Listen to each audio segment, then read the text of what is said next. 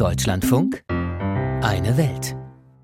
Deutschland hat Hoffnungen in den Senegal gesetzt. Noch im vergangenen Sommer besuchte Bundeskanzler Olaf Scholz im Zuge seiner Afrikareise Senegals Hauptstadt Dakar. Der Grund, das Land hat große Erdgasvorkommen, will absehbar Flüssiggas, LNG bereitstellen, auch für den deutschen und europäischen Markt. Doch was sich noch unlängst so verheißungsvoll darstellte, scheint heute überholt. Der Senegal, der bislang als Vorbild für Stabilität und Demokratie in Westafrika gegolten hat, und das in einer Region, in der Militärputsche zunehmen, steckt heute in einer Krise. Warum ist das so? Am vergangenen Wochenende sagte der amtierende Präsident Macky Sall die Wahlen im Februar ab. Sie hätten seine Nachfolge regeln sollen. Ein weiteres Mal darf er laut Verfassung nicht antreten. Es gab Proteste und gewaltsame Ausschreitungen auch Verhaftungen. Am Dienstag nun kam das Parlament zusammen, unter Tumult stimmte es ab über einen neuen Termin im Dezember. Während der Sitzung wurden jedoch Abgeordnete der Opposition von der Polizei aus dem Sitzungssaal gebracht. Gestern Abend dann weitere Demonstrationen. Ein Student ist dabei zu Tode gekommen. Was ist los im Senegal, einem Land, in dem all das untypisch zu sein scheint, in dem Kritiker heute von Machtmissbrauch sprechen, von ersten Anzeichen einer Diktatur? Jean-Marie Magro mit Ein- und Ausblicken. Eine Woche ist vergangen, seitdem Senegals Staatsoberhaupt Macky Sall angekündigt hat, dass er die Präsidentschaftswahlen am 25. Februar verlegen möchte. In Senegal wird seither ein Ausdruck nahezu inflationär verwendet. Un coup d'état constitutionnel, un putsch constitutionnel. C'est un coup d'état constitutionnel. Coup d'état constitutionnel. Es handle sich um einen konstitutionellen Staatsstreich, so drückten es einige Oppositionspolitiker aus. Am Dienstag treten die Abgeordneten der senegalesischen Nationalversammlung bereits vormittags zusammen, um über die Verlegung der Wahl abzustimmen. Was folgt, ist eine Marathonsitzung, die einige Male unterbrochen werden muss. Spät abends eskortieren dann Polizisten große Teile der Opposition aus dem Saal. Einer von ihnen ist der Abgeordnete Babakar Abba Mbaye. Die Polizisten haben uns aus dem Saal entfernt, damit die übrigen Abgeordneten den Änderungsantrag durchbringen konnten. Jetzt sind die Wahlen nicht mehr für den 25. August, sondern für den 15. Dezember angesetzt. Um ganze zehn Monate wird Senegals Präsidentschaftswahl nach hinten verlegt. Gewerkschaften, Bürgerrechtler, die katholische Kirche, kurzum, die breite Masse der Zivilgesellschaft ist empört und ruft zu Protesten auf. Allein an diesem Freitag gehen Tausende bei einem großen Marsch auf die Straße, in Dakar, aber auch im Rest des Landes. Es kommt zu Zusammenstößen zwischen Demonstrierenden und Sicherheitskräften. Man möchte Macky Sall nicht mehr sehen und er solle seine Koffer packen, meint Eugenie. On ne veut plus du président Macky Sall. On est fatigué. Macky Sall, range tes bagages et sors.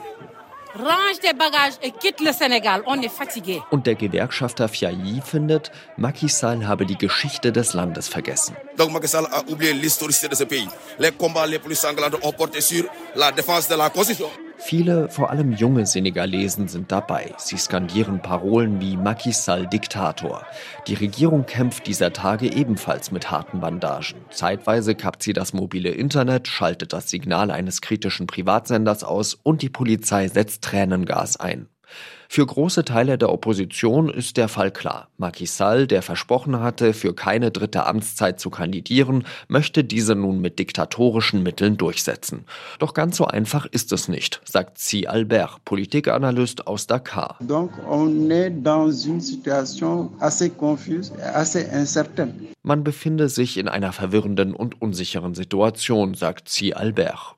Er ist keineswegs ein Befürworter der Verlegung der Wahl, aber es sei in den vergangenen Tagen zu Unstimmigkeiten gekommen, die man nicht ignorieren könne.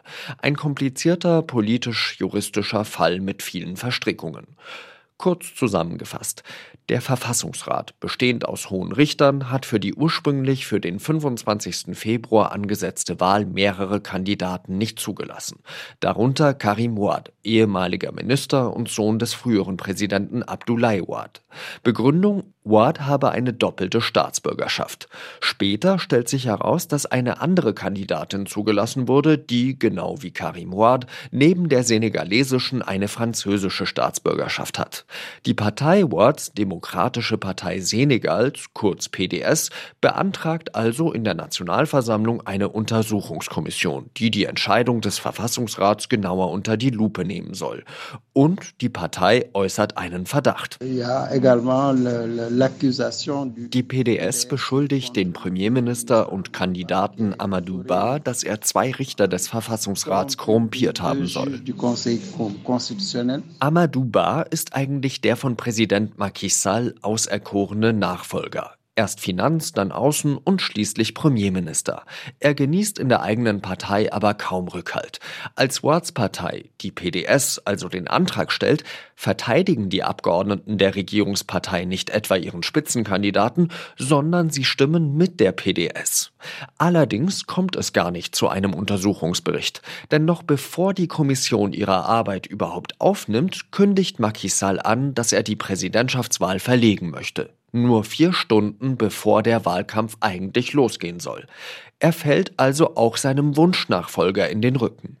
Sidi Sissoko ist Politikwissenschaftler und forscht in Frankreich. Er fasst zusammen. Et donc le président Macky Sall, Macky Salls Position ist, diese Vorgänge könnten dazu führen, dass das Wahlergebnis angefochten wird. Deshalb müsse man sich Zeit nehmen und die Wahl auf den 15. Dezember verlegen. Euh, jusqu'à jusqu'au 15 décembre, donc euh, prochain. Senegal ist in der Region ein Stabilitätsanker. In der direkten Nachbarschaft putschten sich in der Vergangenheit regelmäßig Militärs an die Macht. Sidi Sissoko meint,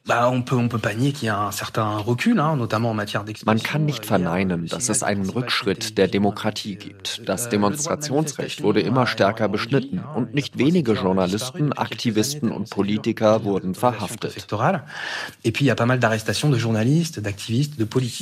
Vor dem 15. Dezember, an dem die Wahl nun stattfinden soll, steht jedoch ein anderes Datum im Fokus. Der Politikanalyst C. Albert.